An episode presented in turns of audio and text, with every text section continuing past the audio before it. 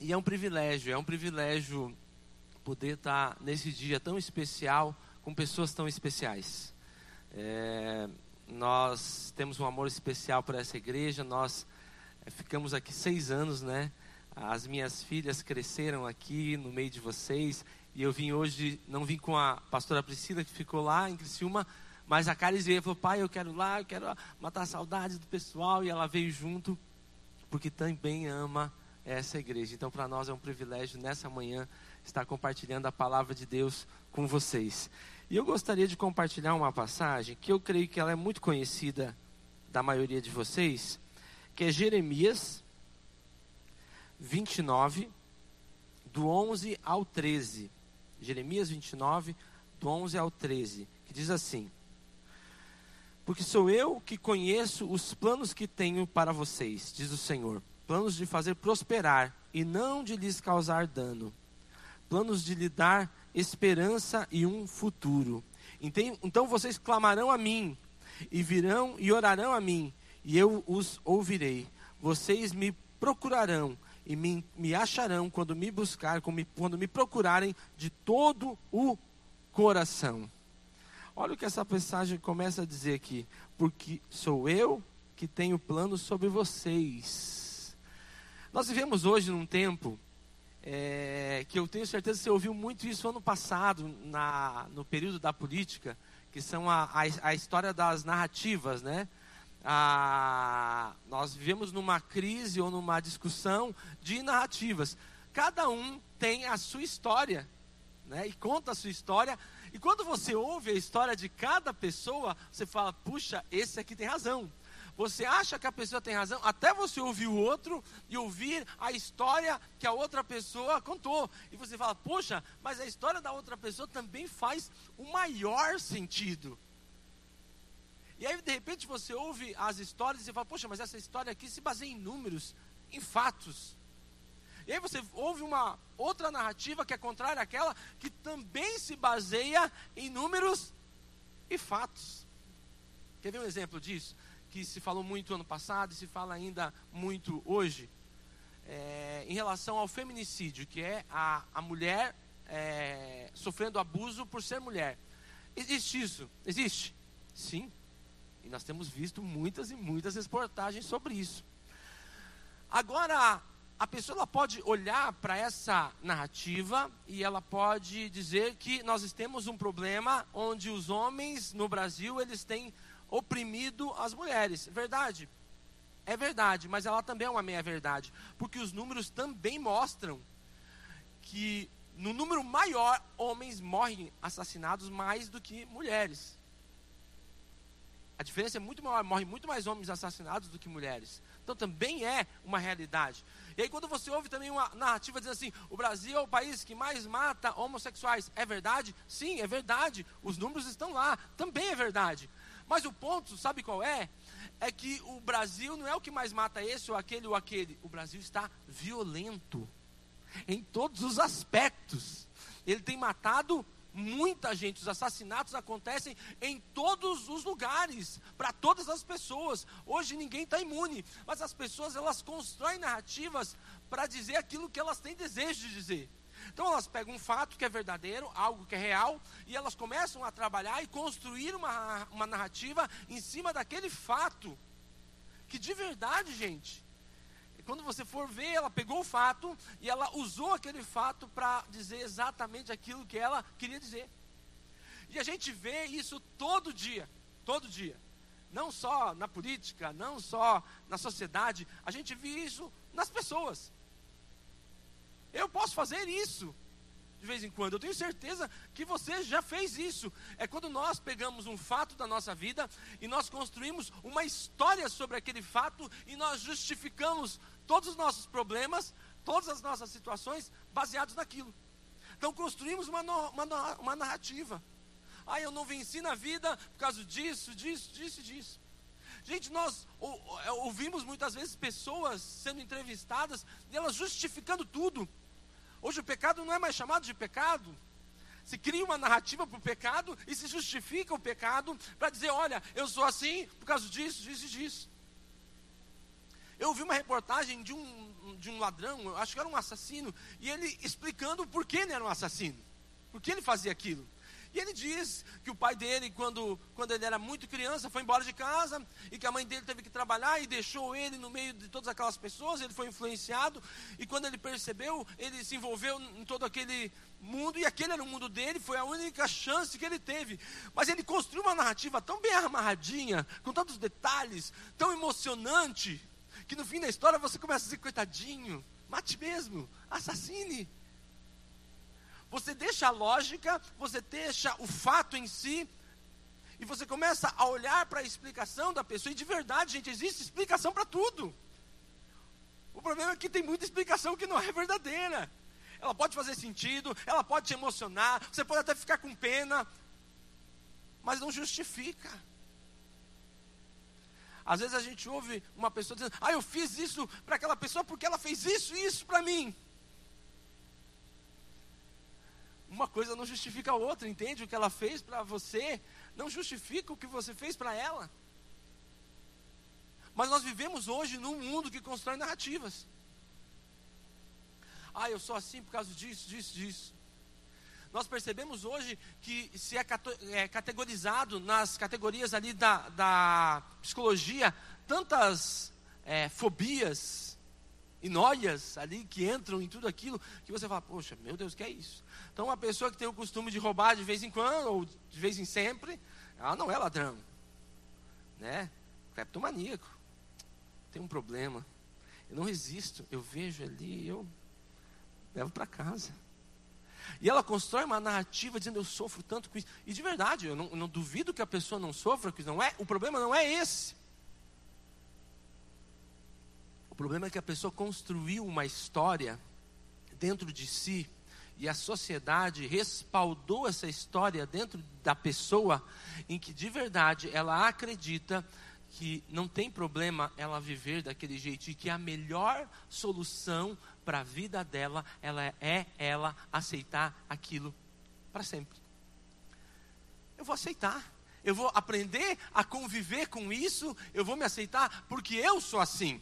As pessoas, elas estão é, é, hoje sendo analisadas não por quem elas são de verdade, mas por aquilo que elas fazem, e elas acreditam com o que elas fazem, que o comportamento delas tem a ver com quem elas são de verdade, e não tem. Então a gente percebe hoje que as pessoas elas vivem numa crise de quem são, porque existem tantas histórias, tantas narrativas. Hoje o certo é, é totalmente relativo, o errado também é totalmente relativo e que não se sabe mais. Depende da história que você conta. Alguns anos atrás eu ouvi uma história de uma mulher que se transformou em prostituta e ela contou toda a história dela. Você começa a ouvir a história dela desde o momento do nascimento, ela vai contando e tal. De repente, quando chega no final, você fala, era a única solução para a vida dela. Ela construiu uma história para ela mesma, para ela acreditar que aonde ela estava era realmente o único ponto onde ela podia chegar. Não, eu cheguei aqui porque a vida não me deu alternativas e ela me levou até aqui. E quando você ouve a história, é, é, tão bem amarrada, ela construiu tão bem, provavelmente durante, durante anos de vida, ela foi construindo aquilo dentro dela, que ela começa a acreditar naquilo e ela começa a viver aquilo, e para ela aquilo faz o maior sentido, e ela se sente tão bem, tão tranquila, porque ela está, é, achou a sua história para dizer: eu faço isso por causa disso e disso. Quantas vezes nós somos assim? Quantas vezes nós construímos as nossas histórias para respaldar os nossos erros, os nossos defeitos? Muitas vezes, dentro de casa, quando somos irritados, nervosos, a gente diz: Olha, eu não tive referência de pai, não tive referência de, de pessoas ao meu redor, eu sou assim mesmo, eu, eu sou desse jeito. Como eu ouvi uma pessoa alguns dias atrás falando para mim: Eu já desisti de ensinar o meu filho as matérias, porque eu fico muito nervoso e eu xingo ele. Então eu desisti, porque eu sou assim.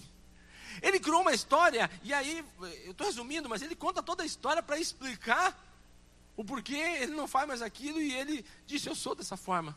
Desistiu, parou de lutar. Não acredita mais que pode ser diferente, não acredita mais que, a, que as coisas podem ser diferentes ao seu redor. O problema de nós construirmos narrativas ao nosso respeito é que as nossas narrativas sempre são limitadas e elas sempre nos levam muitas vezes há uma posição de inércia. Eu sou assim por causa disso, disso, disso. Porque nós criamos histórias para as nossas vidas, para nós justificarmos às vezes os nossos erros, os nossos fracassos e as nossas limitações. E quando nós criamos tudo aquilo, nós nos sentimos bem tranquilos, porque estamos justificados. Nós nos justificamos. A história que a gente conta para os outros é uma história que a gente acredita para a gente mesmo. Agora, olha esse texto, ele começa dizendo: Eu é que sei que pensamentos eu tenho sobre vocês, sobre nós. Deus tem uma história para cada um de nós. Essa é a primeira coisa que eu gostaria que você reforçasse. Deus tem uma narrativa, Deus tem uma história. Deus, quando Ele te fez, Ele projetou algo, Ele planejou algo. E para você ser o melhor aqui na terra, para você usufruir de tudo aquilo que Deus tem para você, você tem que fazer aquilo que foi projetado para fazer. Você pode usar uma cadeira para você trocar a lâmpada da tua casa, certo? Ela vai servir. Mas de verdade, essa cadeira não foi projetada para você subir em cima e trocar lâmpada. Ela pode servir para isso, mas se você usar ela para isso, ela nunca vai atingir o seu potencial. Ela nunca vai poder é, exercer tudo aquilo que ela foi feita para Muitas vezes uma cadeira ela, ela, ela foi feita para você sentar, mas às vezes, depende da cadeira, foi feita para pessoas importantes e especiais sentarem lá. Mas essa mesma cadeira que foi feita para pessoas importantes e especiais sentarem lá, ela pode também ser usada para você segurar a porta do teu quarto, colocar lá, para você subir em cima dela para trocar uma lâmpada, para tantas coisas. Mas quando você está fazendo isso, ela está servindo para aquele momento, mas ela não foi feita para aquilo ela não foi criada para fazer aquilo. Muitos de nós criamos histórias na nossa vida que são totalmente diferentes das histórias que Deus planejou e programou para as nossas vidas. E aí nós vivemos uma vida de derrota, nós vivemos uma vida de fracasso, nós vivemos uma vida de frustração. Muitas vezes nós perguntamos: Deus, por que eu nasci? Por que eu estou nesse mundo? Por que as coisas têm que ser como são? Porque nós não estamos vivendo a história que Deus fez para nós. Se você olhar na Bíblia, gente, Deus é o maior contador de histórias de todos os tempos. Ele pega pessoas improváveis e ele transforma essas pessoas improváveis em pessoas que fizeram a diferença. A Bíblia ela não esconde nada, gente, ela mostra os defeitos, ela mostra as limitações de cada um dos homens de Deus. Se você for ler a Bíblia, você vai pensar: puxa, olha só. Eu lembro que meu pai, quando ele começou a ler a Bíblia, ele leu que Moisés matou uma pessoa. Pensa num cara que ficou indignado. Moisés, um cara de Deus, matou uma pessoa. Eu me lembro como se foi, eu era criança, mas eu me lembro de ele, de ele falando para minha mãe: Moisés matou uma pessoa. E ele achou aquilo um absurdo. A Bíblia não está preocupada com isso, sabe por quê? Porque Deus ele criou uma narrativa, ele fez uma narrativa para a vida lá de Moisés. E essa narrativa foi construída durante a vida toda, não baseada numa situação, não baseada numa circunstâncias. Deixa eu te falar algo. Talvez você teve alguns fracassos na tua vida, mas a tua vida não pode ser fundamentada e baseada nos teus fracassos. Deus ele vai usar os teus fracassos para que você possa crescer, evoluir e ser uma pessoa diferente amanhã. Você, Deus quer que você faça aquilo que o mundo muitas vezes não consegue enxergar em você mas Deus já te projetou, está dentro de você. Então Deus tem uma história para cada um de nós. Eu fico pensando, Deus olhando agora para cada um de nós, Ele conhecendo cada um pelo nome, e Ele dizendo: Você, quando eu pensei em você, quando eu projetei você, eu imaginei dessa forma, eu imaginei para que você fosse assim, para que você fizesse isso. Existem coisas que você faz que ninguém perto de você consegue fazer como você. Tenho certeza que em alguma área da tua vida alguém olha para você e fala assim: Nossa, como você é bom nisso. Como você faz bem nisso? Você pode fazer mal outras coisas, mas tem algumas coisas que você brilha, que as pessoas olham e, e diferença em você. Me lembro de um filme, agora os meus 42 anos, eles me valem para isso, filme bem antigo, é, mas eu tenho certeza que se você não assistiu, você já ouviu falar, que é aquele filme Carruagens de Fogo, que é um filme que conta é, o começo das Olimpíadas e e lá tem um, um, um corredor que ele é cristão. E a igreja dele o criticou por ele ser um corredor. Mas ele falou, o que, que ele disse? Quando as pessoas questionaram ele, você vai correr, olha só, você devia pregar o evangelho. E ele diz o seguinte: essa é uma frase que tem no filme. Deus me fez rápido. Quando eu corro, eu sinto a glória de Deus na minha vida. É uma história real, essa é uma história real. E ele foi para as Olimpíadas, ele era um, um, adventista, e eles guardam o sábado de uma forma bem rígida. E a corrida dele, a corrida final dele, ele era o cara que tinha chance de ganhar a medalha de ouro. Veio para o sábado, ele disse: No sábado eu não corro. Essa foi a posição dele, essa é uma história real. O que aconteceu? Aconteceu algo, Deus moveu uma situação. É, se eu não me engano, foi para sexta-feira a corrida ou foi para domingo. No final, ele correu e ele ganhou a medalha de ouro. E na, na cena da corrida, no filme, quando ele está correndo, ele está quase chegando, ele fecha os olhos e ele faz uma expressão de adoração.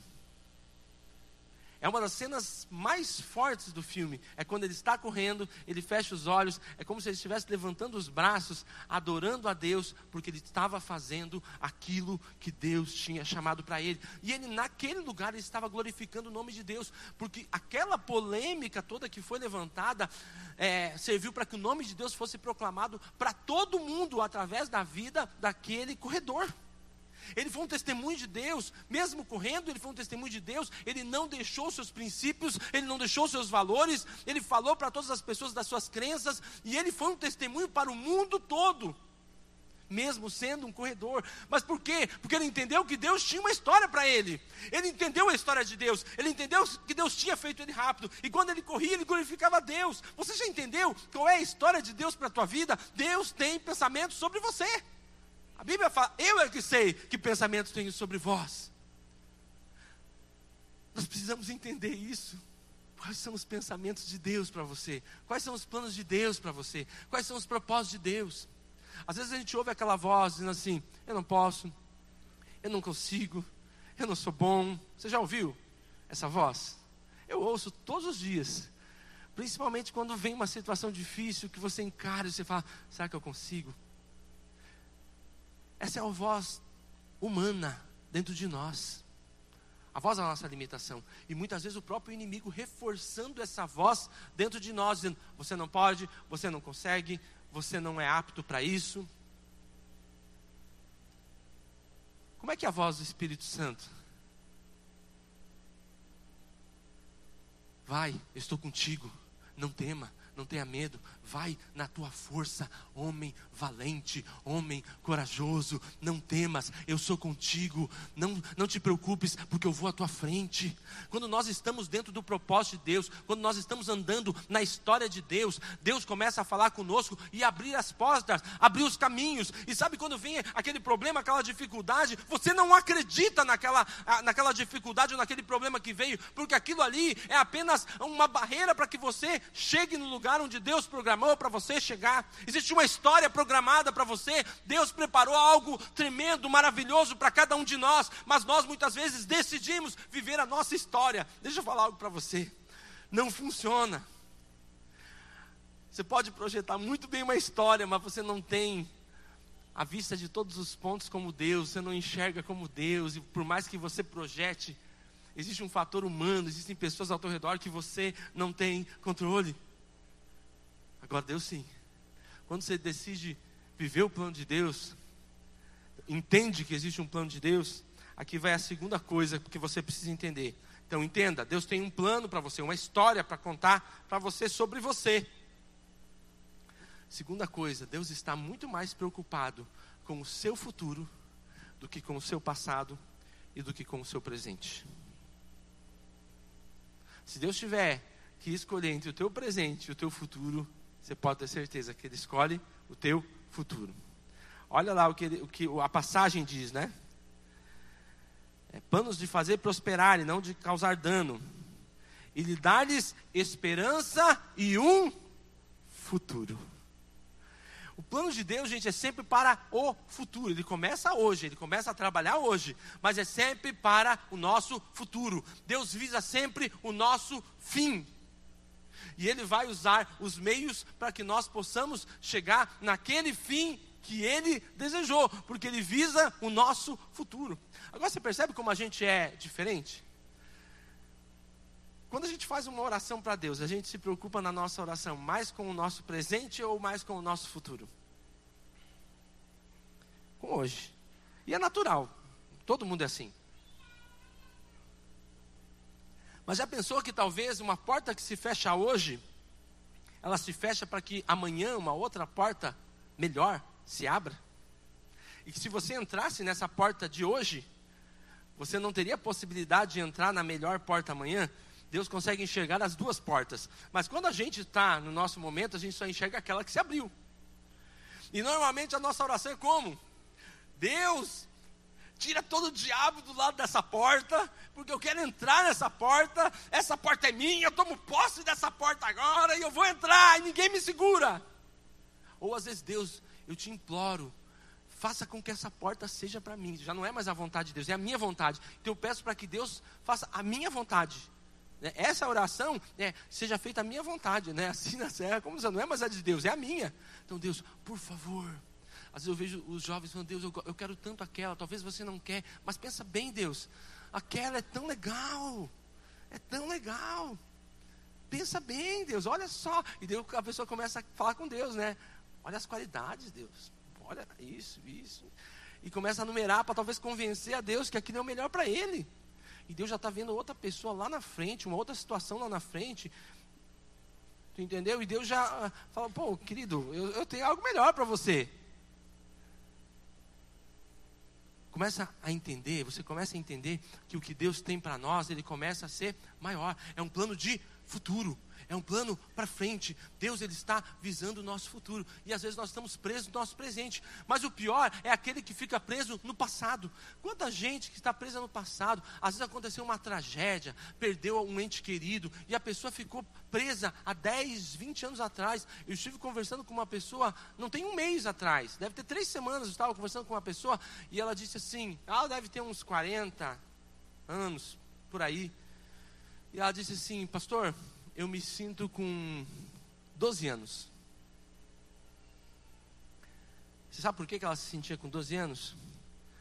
Porque ela teve uma adolescência muito complicada e um relacionamento com o seu pai muito complicado. E ela dizia assim: quando eu chego perto do meu pai, eu faço birras com ele como se eu tivesse 12 anos. E eu falo com ele como se eu tivesse 12 anos e eu exijo dele algumas coisas que eu sei que não tem mais nem cabimento e nem lógica, como se eu ainda fosse aquela menina de 12 anos. Sabe por que, que aconteceu isso? É porque ela construiu uma história ou baseada num fato lá do passado. E ela cresceu, mas a vida não mudou. Ela continua com as mesmas demandas, apesar de ela já ser casada, apesar de daqui a um tempinho ela já começar a ter filhos, ela continua ainda olhando para o pai como uma adolescente, cobrando do pai aquilo que ele não fez há 20 anos atrás. Você tem que fazer, você tem que ser assim, você tem que ser isso, você tem que ser aquilo. Você percebe a crise? Uma pessoa que vive no passado. Eu tenho certeza que talvez você já falou alguma vez na vida, ou já ouviu alguém falar aquela frase que é assim: Ah, se não tivesse acontecido isso, a minha vida seria totalmente diferente. Verdade, pode ser. Melhor? Pior? Às vezes a gente vê pessoas que perderam um ente querido, um pai ou uma mãe. Fala, ah, se eu não tivesse perdido, a minha vida seria diferente. Verdade, seria. Mas tem muita gente com pai e com mãe que tem uma vida terrível. Você não sabe? Mas a pessoa ela se baseia naquela história lá do passado e ela constrói o seu futuro na ótica lá do passado, daquelas situações, Deus tem uma nova história para você. A Bíblia fala que Deus faz nova todas as coisas. Querido, nós vivemos em novidade de vida. Nós vivemos numa vida abundante. Deus nos chamou para vivermos o melhor. Hoje, agora. Mas de verdade, se você está passando por dificuldade hoje, Deus já está preparando o amanhã, porque Deus ele já se antecipou, Deus já está lá na frente, porque Deus quer o melhor para cada um de nós. Ele está construindo uma história, mas nós precisamos nos fundamentar e nos pautar nessa história de Deus, nesse pensamento de Deus, nesse sonho de Deus, porque se nós não entendemos o sonho, o projeto de Deus, nós vamos viver uma vida carnal, humana, usando Deus não mais como o fim de todas as coisas, mas como um meio para nós obtermos o nosso fim. Eu te busco, Deus, porque eu quero isso, isso, isso. Ou seja, Deus é como se fosse um acessório importante para que eu possa construir a história que eu planejei, ou que eu tenha tudo aquilo que eu, que eu queira ter. E Deus não é um acessório para que nós possamos conseguir as coisas que estão ao nosso redor. Não! Tudo converge para Deus, tudo é de Deus. E quando eu entendo que a história quem está escrevendo na minha vida é Deus, eu começo a tomar direções dele e dizer: Deus, o que devo fazer? Quais são os passos que eu devo tomar? E eu começo a me alegrar na minha vida, no meu dia a dia, porque eu sei que Deus cuida de mim nas pequenas coisas. Quando eu recebo algo, às vezes inusitado, é Deus cuidando de mim, Deus me preservando nas pequenas coisas. Deus está mais preocupado com o teu futuro do que com o teu presente e do que com o teu passado. Nós precisamos buscar a história de Deus, esse é o terceiro. Nós precisamos buscar a história de Deus para as nossas vidas. Então, entenda que Deus tem uma história. Entenda que essa história está relacionada ao teu futuro e não apenas ao teu presente. Depois de você entender, entender que Deus está trabalhando a longo prazo, ou seja, Deus está criando essa história para te dar o fim que você deseja. Olha só o que diz, a passagem fala: para vos dar o fim que desejais. Então Deus está trabalhando hoje para que você possa chegar no fim e dizer: Uau, deu tudo certo. Não sei se você já passou, tenho certeza que cada um já passou em níveis diferentes por aquelas situações de crise, ou que você estava esperando uma resposta e você está naquela ansiedade, você não sabe se vai ou não dar certo, você fica naquela ansiedade e de repente você recebe a resposta e a resposta positiva ao que você imaginava. Como é que é a sensação? Você consegue sentir? Deu certo. Funcionou. Acho que agora vou entrar naquilo que eu imaginava. É isso que Deus ele quer para nós, ele quer um fim assim, onde a gente olhe para trás e a gente diga: teve lutas, teve dificuldades, mas se eu precisasse voltar atrás, esse é o fim que eu queria. É isso que Deus está programando para nós, essa é a história que Deus está programando para nós. Então nós precisamos buscar esse futuro, essa realidade em Deus. E para a gente entender isso, nós precisamos entender que a nossa vida é de Deus. Eu tenho percebido que as pessoas elas têm confundido a palavra evangelho. O que representa evangelho? O que é o significado da palavra evangelho? Boa notícia. Qual a boa notícia? Jesus veio aqui a essa terra, morreu, pelos nossos pecados, porque nós estávamos mortos nos nossos delitos e pecados, e Ele veio e nos resgatou. E hoje, por intermédio de Jesus, nós somos salvos. E a vida não é mais nossa, é dele. Isso é evangelho. Às vezes eu vejo uma pessoa fazendo uma obra social e ela diz assim: Isso é evangelho. Isso não é evangelho. Isso é a ação do evangelho. É porque eu recebi o evangelho na minha vida, eu vou transbordar dessa forma. Entende? Porque ação social qualquer pessoa pode fazer. E isso não é evangelho. Agora, se eu recebi o evangelho de Jesus, sou redimido, o desdobramento do evangelho, a manifestação do evangelho vai se vir dessa forma, vai vir dessa forma, entende? Vai vir com o perdão, vai vir com o amor, vai vir com a maneira com que eu trato com as pessoas, como eu ajudo as pessoas. Então esse é o desdobramento do evangelho mas ele parte de Deus fazendo algo dentro de mim, de Deus movendo a minha vida, de eu entendendo que a minha vida, a minha história é uma história de condenação e que Deus criou uma história enviando Jesus aqui para me salvar, tomar o meu lugar, morrer a minha morte, para que eu tivesse a vida dele, e agora já não sou mais eu quem vive, é Cristo que vive em mim. E quando eu entendo que é Cristo que vive em mim, eu começo a buscar a história de Cristo, ou seja, o que Jesus deseja para minha vida, qual é a construção de Jesus na minha vida, o que ele quer fazer em mim como indivíduo, porque eu posso falar o que Jesus quer fazer em cada um de vocês como coletivo. Mas Deus tem um plano e um propósito individual para cada um de vocês. Deus está movendo no coração de cada um de vocês algumas coisas. Deus quer construir algumas histórias. E sabe o que, que Ele precisa? Eis-me aqui. É só isso. Ele não precisa de dinheiro. Ele não precisa de nada diz-me aqui, ele manda o dinheiro, ele manda os recursos, ele manda tudo. O primeiro ponto é eis-me aqui, mas às vezes a gente espera o contrário. A gente espera a história tá toda certinha, arrumada, e daí a gente fala, agora eu vou. Não, não. Não é assim, não é dessa forma. Não é desse jeito. As pessoas que fizeram a diferença neste mundo foram pessoas que entenderam que apesar delas, Deus faz. Deus tem planos e tem propósitos. E eu só preciso dizer, eis-me aqui. Isso é o entender a história de Deus, é o buscar a história de Deus. Quando eu falo eis-me aqui, eu entendo que eu sou um discípulo de Jesus aonde eu entro. Lá no teu trabalho, você é um discípulo de Jesus. Na tua casa, você é um discípulo de Jesus, porque Jesus está construindo uma história na tua vida. Então, lá na tua casa, você vai resplandecer a glória de Deus, você vai falar as coisas de Deus. Estive ontem, estávamos ontem em Porto Belo, nós fomos é, participar de um, de um momento com alguns pastores que estarão sendo é, ordenados. E encontrei algumas pessoas já de, de muito tempo, pessoas conhecidas há muitos anos. E aí nós começamos a conversar, a conversa fluiu naturalmente, como se a gente nunca tivesse parado de conversar. Sabe por quê? Porque o nosso assunto é o mesmo nós ainda temos o mesmo desejo de fazer as mesmas coisas que é agradar a Deus. Você já teve a, a, a experiência de você encontrar uma pessoa que talvez você não vê há 20, 30 anos, daí você encontra ela, uma pessoa que era muito amiga tua, daí você conversa e fala assim: nossa, não é mais a mesma pessoa, nós não temos mais nada a ver. Aquele sentimento de amizade permanece, você gostou de ver a pessoa, mas o assunto não fluiu mais, sabe por quê? Porque os objetivos são diferentes os propósitos são diferentes. A maneira de enxergar a vida é diferente. Agora, quando nós estamos unidos nesse propósito de Jesus, nós somos uma família. Nós pensamos do mesmo jeito, nós temos os mesmos padrões, os mesmos princípios, os mesmos propósitos e nós estamos indo para o mesmo local.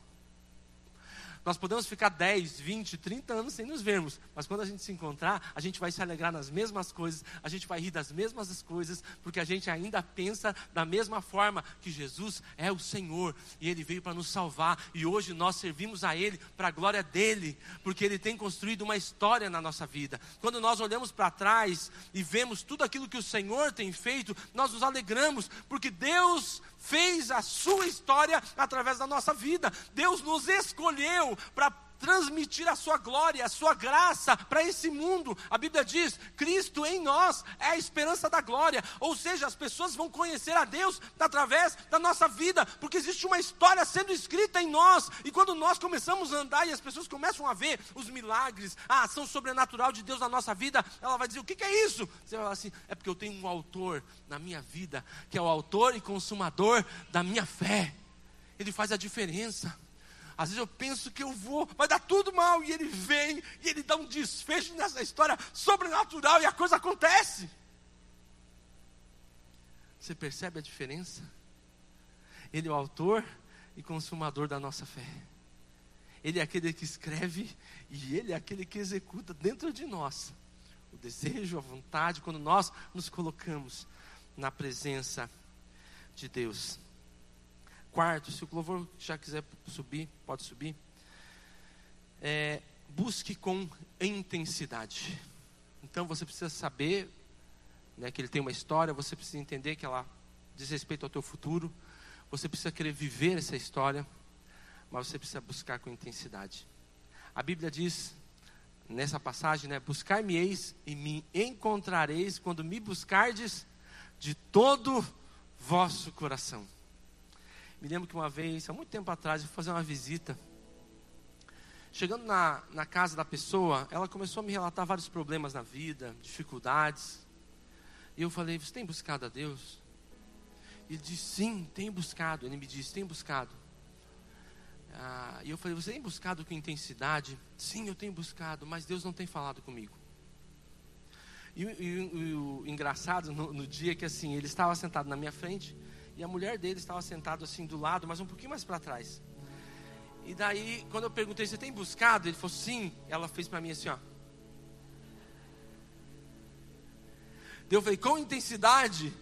E ele falou, sim. Daí quase que ela desmaiou.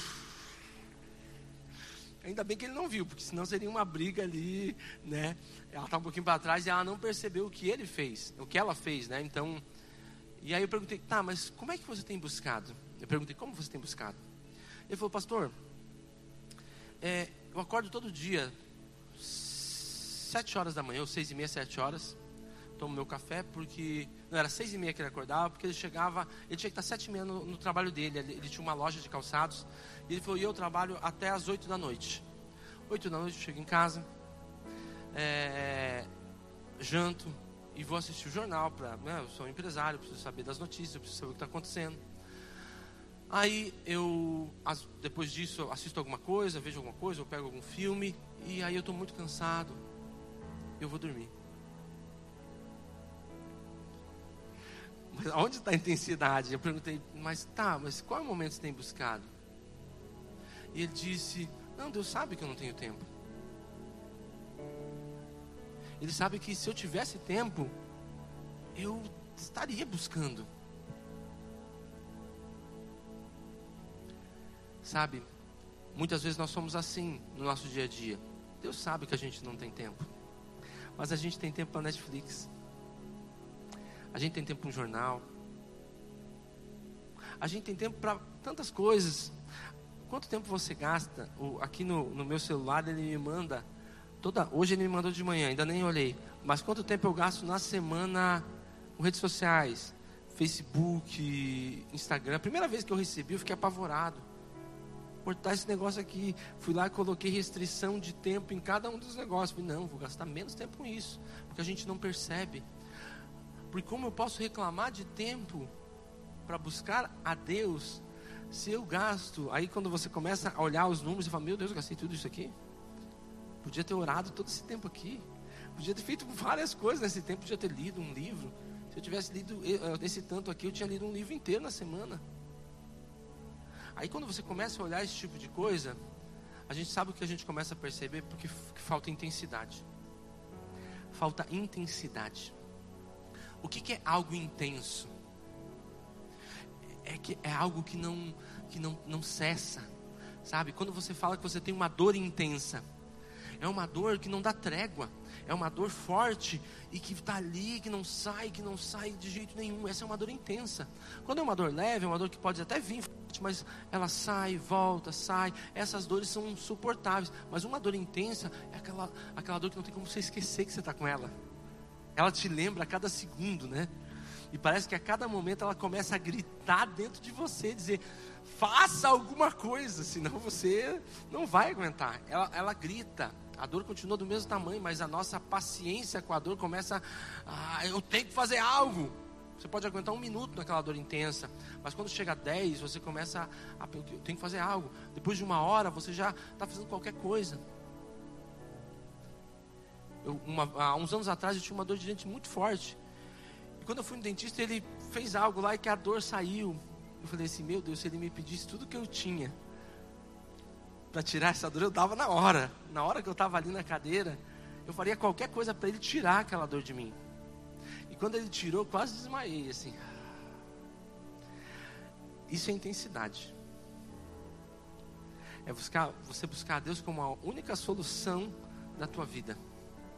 É como você está sentindo aquilo dentro de você tão forte, tão forte, tão forte, que você diz: Eu não consigo mais viver sem fazer algo em relação a isso. Eu não consigo mais, Deus me ajuda. Isso é buscar com intensidade. Deus muda a minha vida, porque lá dentro de você existe um grito tão grande dizendo: chega!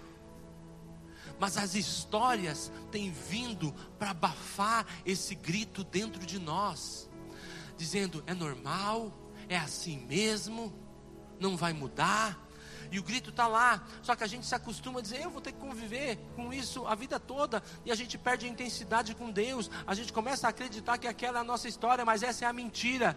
Deus tem uma nova história para você, uma história de liberdade, uma história onde você é liberto, onde o peso do pecado não tem mais domínio sobre você. Sabe, nós não podemos ignorar essa voz dentro de nós, que é a voz do nosso espírito clamando. Chega, chega. Deus intervém. Deus faz algo. Isso é intensidade. É quando a gente encara essas coisas, a gente diz: Eu não quero mais. Deus muda agora. Deus faz algo, muda a minha história. Eu não quero mais isso, Deus. E não é apenas falar alto, é algo que vem aqui de dentro, é algo que brota aqui dentro do coração e que você começa a perceber que você vai estourar se você não fizer algo. Não deixe as vozes da sociedade calar esse clamor dentro de você. Não pense que a frouxidão que o mundo tem vivido hoje é próprio da tua geração, porque não é.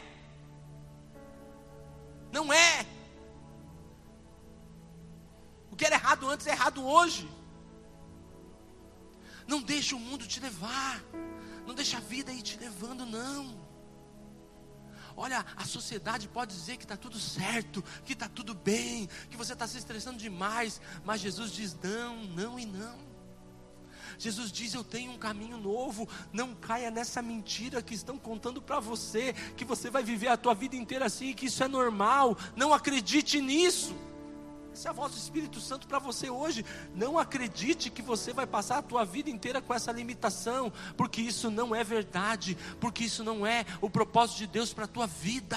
Deus tem liberdade para você. Deus quer te ser, fazer com que você seja livre. Deus quer que você possa crescer. Não se prenda no passado. Não se prenda no passado. Tem pessoas aqui presas no passado ministerial e que hoje não conseguem mais fluir no ministério porque estão presas no passado passado passou, Deus tem uma nova história para você. Deus quer te usar num novo nível, num novo tempo, onde você vai romper os teus limites, aquelas barreiras que você tinha, elas vão, vão ser rompidas pelo poder do Espírito Santo, em nome de Jesus. O Senhor está aqui neste lugar, o Senhor está aqui neste lugar. Isso é intensidade, nós temos que buscar com intensidade, nós temos que desejar, dizer que Senhor, eu quero.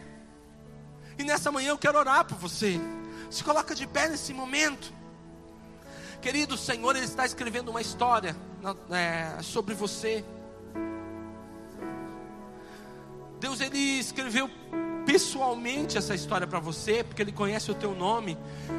Talvez você diga, pastor, você não conhece o meu passado, mas Deus conhece, e Ele projetou um futuro para você, e é um futuro de paz, e não de mal. É o que diz ali, não sou eu que estou dizendo. A Bíblia diz: Eu é que sei que pensamentos eu tenho sobre vocês? Pensamentos de paz e não de mal, para vos dar o fim que desejais.